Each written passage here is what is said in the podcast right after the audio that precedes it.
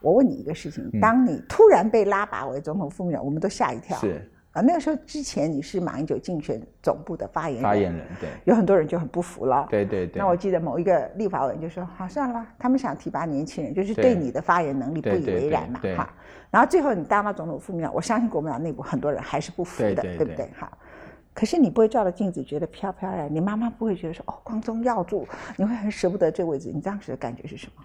其实我觉得人会被权力迷惘，这个事是某一种多数人，不敢讲所有人的一个天性，包括我都会。就是说嗯说真的，你你爬升的速度这么快，第一个你会忘了自己是从什么困难的地方走起来。那你必须到你真的倒下来那一刻，你才知道说哦，你那个时候其实你也做了不少错的事情啊。比方说那时候其实有我的傲慢啦、就说那时候待人处事上，我我我举个例子啊，我真的是下台之后才知道我在当总统府副秘书长的时候得罪了多少人， 因为很多你得罪的时候，他不会对你有任何的反应，因为那时候还有权力在手上。嗯，所以你即便你得罪他，他跟你非常非常客气，他对你很好，然后你还觉得你跟他其实很好，嗯嗯，可是直到到到你失去权利之后，你才知道说这个人其实对你咬牙切齿，他是超级讨厌你的。但是你回头在那一刻，你倒你倒下的那一刻，你回头去看到说这些人平常对你和颜悦色的人，他其实这么讨厌你的时候，你会有一个觉悟，这觉悟是其实未必是他们的问题，是自己的问题。你觉得你当时有傲慢？对对，当时一有有很多、啊，比方说举个例子，那时候那时候坦白讲心中只有马英九的利益啦，因为我觉得说我就是他的幕僚，而且是他的一个重要幕僚，那他是提携我的一个一个贵人，所以他遇到的任何困境，我完全是以他的利益为第一优先出发，好，然后我就要去帮他排除所有的万难。所以我在很多一些意见提供或献策的时候，我举个例子哈，比方说，好一个重大的能源会议，假设好了哈，它里面有很多的专业的一些部会的首长，那我是政治幕僚，当然你们讲很多东西，专业归专业，可是你如果出来讲的东西是跟政治氛围不符合，你会伤害马英九的话，我就会直接驳斥啊。嗯，那你去想那些德高望重的那些部会的一些首长、那些专家，他们会觉得说。你是你谁、你啊？是谁啊？那你而且你凭又什没么有专业可言，对对，他会觉得说你不是从专业，只是个政治考量。而且对对那我可是我的工作就是保护马英九的政治利益嘛，所以因此我会不要让他受伤，是我一个很重要的一个政治的那个取取舍的一个你是标指准。当时停，当时最后停建核四吗？合适这一件事情，其实我他最后封存的时候，我已经不在总统府了。嗯，当然前半段我有确实有一些角色在里面，尤其那时候因为三一海啸之后发生了很多事。不然举个例子，就是那时候马总统第一时间就很想站出来辩护，辩为合适辩护。那我那时候就是阻挡他出站出来对合适辩护，因为我觉得你要让经济部让那些部会出来辩护，但是部会你也知道不辩护完全无力嘛。哦，所以后来基本上合适的题目到最后就一直演演变到最后，就是等到林义雄出来那个绝食之到后，到现在那个关于对核四要不要停建，我觉得对大家可以判对断。可是都还有一个谎言，第一个是核废料，对最高的是核废料对对对对，不知道放哪里，我觉得这是很对合理的对嗯啊。那所以就不要新的核能电厂对。那我觉得这个是 reasonable，就是对如果你对是因为这个原因反核，嗯我觉对得是 reasonable。但第二个理由是谎言，是，他说因为核是在断层上，对这是当时的造谣，对，是完全是嗯不只是 fake news，是一个恶质的谎言。嗯哼，因为台湾是曾经调查过四个核能发电厂它的断层问题，对在断层里头，我告诉各位，真正有断层的是核三是，恒春，它就在它的电厂里面有一个嗯哼很短的。为什么我讲很短？因为我也不想夸大，对短的断层它引起的地震跟长的就不一样。对然后另外呢，比较长的一个断层是从新庄，也就是我们称的三角断层。嗯它上次地震是康熙三十三年，是，嗯哼，可是因为九二一大地震，其实台湾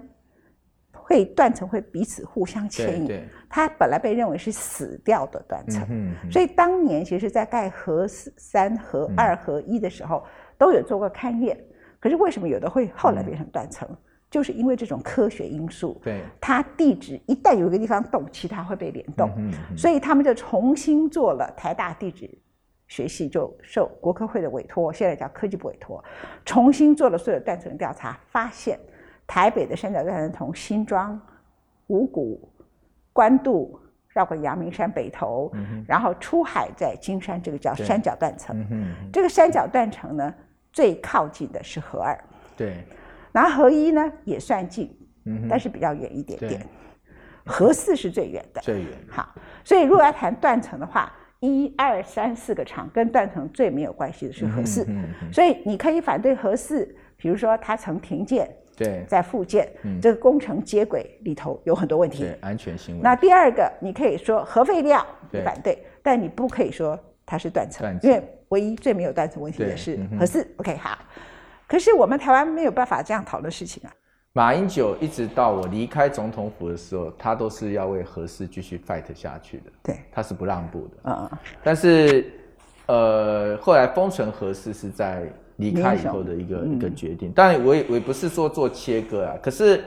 因为我对他终究有一个了解，所以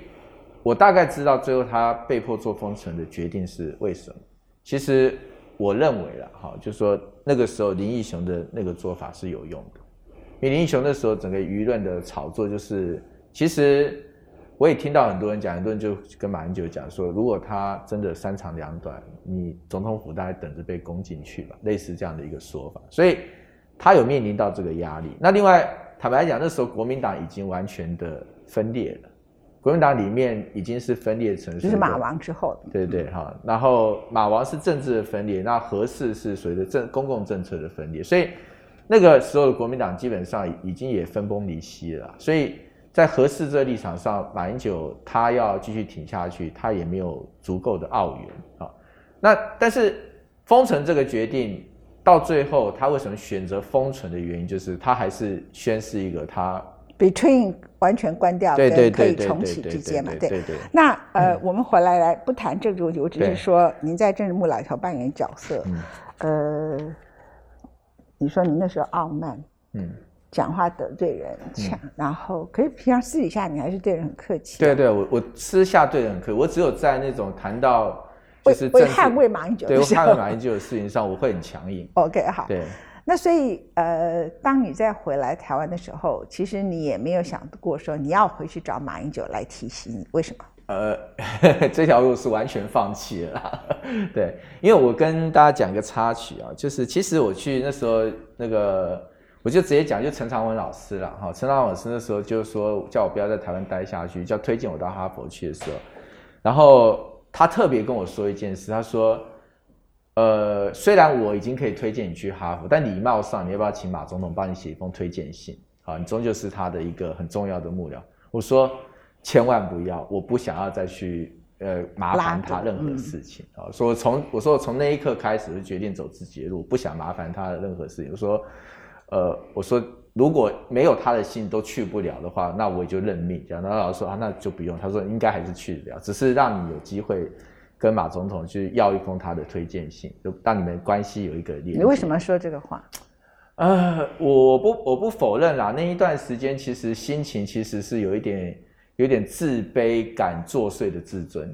好就觉得说自己呃很倒霉，然后也你看以前的很多朋友也离你而去嘛，哈、然后你就会开始把自己很避暑起来，你就想说我不要求任何人帮助，那时候就是这种很奇怪的念头，我我要我我再倒霉我都要靠自己，我不想要靠任何人，你不觉得一个人挫折的时候，对我不太同意你那句话。，对，很多朋友离你而去，因为有些人一开始就不是你的朋友。呃对了对了， 你误不以觉为是你不觉得在那个时刻，人在挫折，因为我们今天讲说挫折之精彩之处，对对对回到这个对对主题，你不觉得人在挫折的时候是分辨朋友？没没错没错，以及我结交我朋友的好我我机会跟吗我跟我对跟不对那个文倩姐讲啊，你嗯我我现在很多人都觉得我的我的团队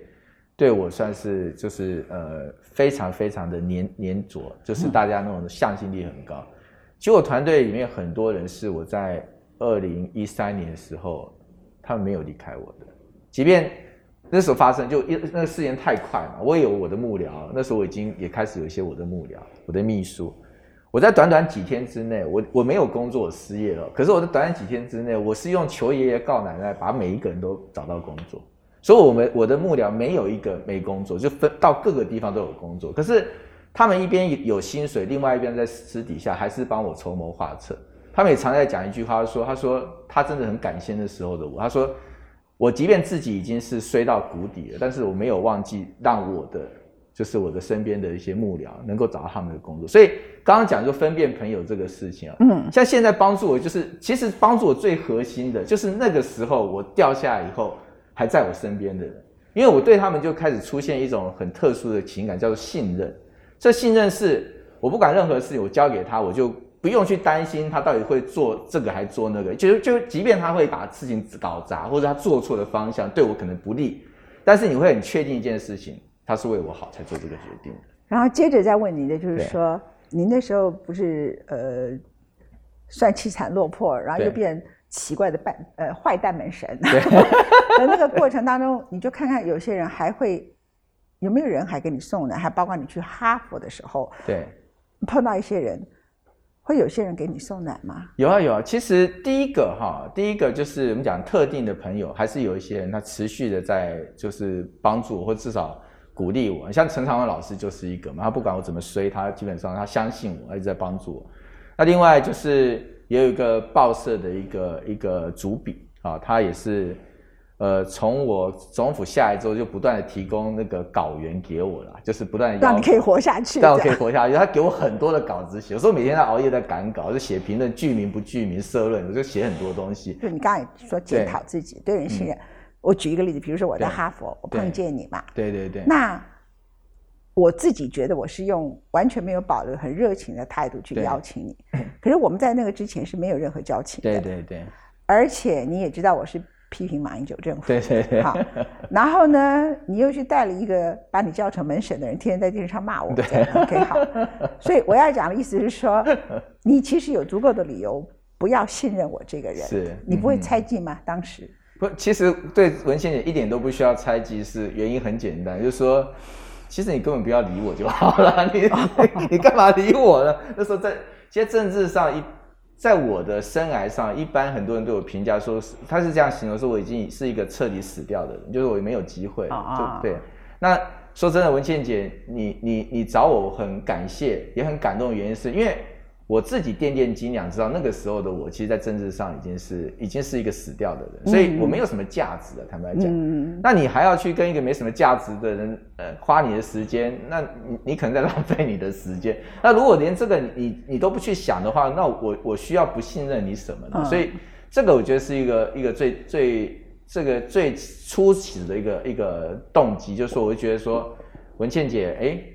其实是很，我是这样直接讲，是很感动了，因为那个时候你会发现，其实蛮多人是瞧不起你的，因为我看了太多的那种，就是冷眼对待，啊对你，所以你说对你啊，对对对，所以因此，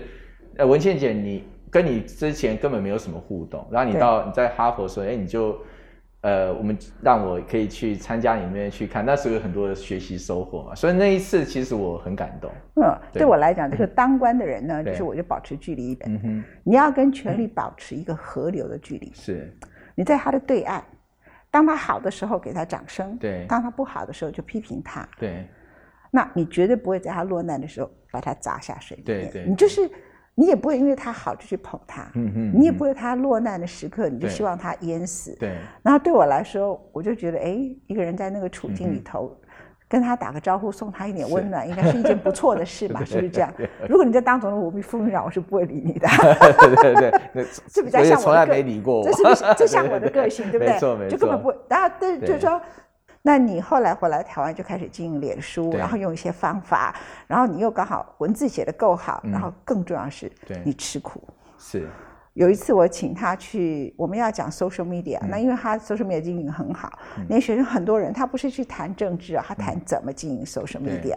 那 大家都想经营自己的媒体，他就讲你就讲的非常好，对嗯然后讲完以后他就说对不起，我不能再讲话了，因为我待会儿要去台中市那个另外一个台中县那比较对靠近原来台中县那里，你答应他们要去那个地方直播，对然后要站在街头上街讲头一演个讲，钟头， 对对对我是印象很深刻，所以我刚问他说几岁，他 baby face，他有五十几岁，嗯对一个人半旬老翁， 对对还这样在街头吃苦，还要躺在这里，会不会暴毙呀、啊？对，这个啊，所以你讲的话完全是我老婆讲的话，我老婆超反对我去试试酒，她就说哎你五十岁了，你知道吗？半旬老翁， 对对对，那你还要这样折磨你自 己吗？那我我是说，我我就是会当一个念头出来哈，我我有时候做这件事，是因为我很讨厌这个念头盘踞在我脑袋里面，因为当我犹豫要做不做的时候，觉得很痛苦。所以既然念头来，我说就是做。现在四十九天睡，念头进到脑袋里，我就知道我非做不可，因为我不可能把它排除掉的，因为我会犹豫在要做不做，那我就会觉得很痛苦。那所以太太是心疼我那个在那边，因为那边睡确实， 像我现在开始就觉得自己的体能有在下降，很明显，因为那边睡不好嘛。嗯你跟你太太说，那离台大急诊室很近，啊，对对对，嗯没关系。 还好前面一阵子因为那个运动量还蛮够，所以身体有有那个体能有培养，应该撑四十九天没问题。对那，撑四十九天哈，对嗯那回来来讲你自己啊，如果撑完了以后，那民党现在的说法，就执政党的说法说四个不同意，对，台湾才会安全。对对啊，对就是又是打国安牌。对，对我来讲，无、我很想抓头。为什么？因为我以前在民进党的时候啊，对，我最讨厌国民党对，每次选举啊，嗯，他打个安全牌，我们就垮了。对，他意思说，民进党如果执政啊，台湾就会不安全，那对我们对就对垮掉了。对那现在怎么这所有的事情都一样？所以我就说台湾这种戏我不唱了，这样子啊。就这出戏呢，就男的换女的，女的换男 的，然后呢，这两个主角呢就互相对换，那戏服呢就换都换戏服就是对换，然后那个剧本都照演这样子。OK 对好，那如果最后你是九天谈完了，你的公投还是输给了这个对牌，你会觉得。你很痛恨这块土地，你很生气这块土地，你觉得台湾人民不值得你付出吗？我跟文倩姐讲，我最痛恨这块土地，我最痛恨这个社会的一些不公不平哈。但是时间已经过去了，我觉得我我我，这是我刚刚讲挫折的精彩之处，就是说我在一三年、一四年那个时候，那时候坦白讲，我是真的已经到那种很强烈的怨恨。嗯我觉得这个世界实在太不公平了，嗯没有完全没有是非之可言。嗯然后我觉得媒体的环境糟糕到一塌糊涂，然后我对觉得这个世界是一个折磨善良人的世界。嗯那个是我在一三年、一四年的心情。可是走过之后，我就开始发现一件事情，就是说，其实我们要 fight 的就是这件事情啊。所以正因为有这个事情，这些所谓的不公平，或者觉得说我看不过得去的事情，才值得我去 fight。所以，但是 fight 不代表会成功。就我刚刚前面讲，就像我当年选市议员的时候，我也知道有失败的可能性，但失败的可能性并不构成阻止我去做这件事情的一个理由。同样的，如果说公投这四个失败了，对我当然要努，在我努力范围之内，我要让它成功。但就算失败，那就是下一场战争的开始。因为我是真的很担心台湾，不只是内跟外都担心啦、那我觉得台湾现在是内狼外虎嘛，就是说在民主的这个价值之上，外的外的虎就是中共嘛，但是内的狼就是民进党嘛。所以民进党也跟以前民进党也不相同，他现在透过这个所谓的外外狼的这个威胁，然后取得他一个变成内虎的一个一个，就是我们讲说集权的一个正当还性。还跟国国过去国民党就行了呀。对对对对对，啊国民党就以前都说就我们打这安些静人是跟中共同路人，对对民进党是对对中共对同，所以反对他、反对执政党的都是中共同路人。没错，我就跟你说，戏码都一样， 对戏服换了，主对角跟呃正邪角色就刚好兑换过来对就好了哈。嗯我刚才讲这句话的意思是说，你你刚才讲说。你已经有心理准备，即使不过，你还是就是会一直 keep 就是 fighting，就是战继战续斗下继续去战斗下对去哈。呃，我要告诉各位观众朋友，千文是不太讨论政治问题。嗯不讨论政治问题呢，因为我跟他不一样。嗯，我跟他不一样是，我好像已经放弃了。 然后第二个，我觉得没有是非就是真实的世界。是，然后我觉得这个问题也很小，对，为什么？不对也对，嗯哼，因为全球暖化，人类就要灭绝了，灭绝还谈什么民主啊？ 对，嗯那可是我为什么要访问罗志强？嗯一个人他的生命最精彩之处，你以为是投社会目前之主流，然后得到获利、得到好处的人吗？完全相反，你他得到了好处，你看起来哎，这个肥羊不错，嗯哼，但是他在这个社会里头，他活着的价值是什么？他只是在这一个大碗羹里头，他分到了一碗了。嗯所以一个人他活着，每个人都只有一生哦，他的生命精彩之处是什么？他活得跟别人不一样。正因为他跟别人不一样，他的生命才有价值。那我们今天两个题目，一个题目是他活得跟很多人不一样。市议员是去官说的、啊，嗯，官说可以官收很多钱呐、啊。有的人选两次选举，选立委，选一个落选的县长，选一个当选的县长，不管怎么样，就是几亿元，一辈子都不用工作啊。他就睡在街头，嗯他开破车，OK。当总统副部长还没有这么穷的人呢，OK 嗯哈。我在哈佛看到你好像只有一台烂脚踏车，对对这对，样子还 OK，后来还被偷走了， 好惨啊！真惨。然后呢，这是第一个，第二个，当你好似落魄的时候，什么叫落魄？就是相对于你高峰。可是一个人的起跑点越低，他的生命所有的起起伏伏，你回看一生，对其实你回看你过去二十几岁到现在，算不算精彩？我觉得很精彩，因为起伏明显剧烈，起起伏剧烈就有那种所谓的那个生动跟那种鲜活的感觉，因为觉得自己这这辈子过得其实还还还蛮这个高潮迭起的，对，所以我觉得罗志祥真的很坚强，嗯，无所求，很了不起。可是也很少人真的去知道，我也是第一次知道说你的爸爸、是，你的妈妈，嗯哼，我真的诚挚建议你的妈妈嗯，教大家了解旗袍之美。那旗袍之类，然后怎么秀？因为每天直播都看人们写稿，哇，我当下哈，其实我是看到一个人受苦啊，就会舍不得，还是有这种心情哈。那我自己以前是小时候抗争出来的人，我知道躺在街头的日子是多苦的。对，那我自己不会再去上街头，可是我会佩服这样的人，他为他的理念，不管他的理念，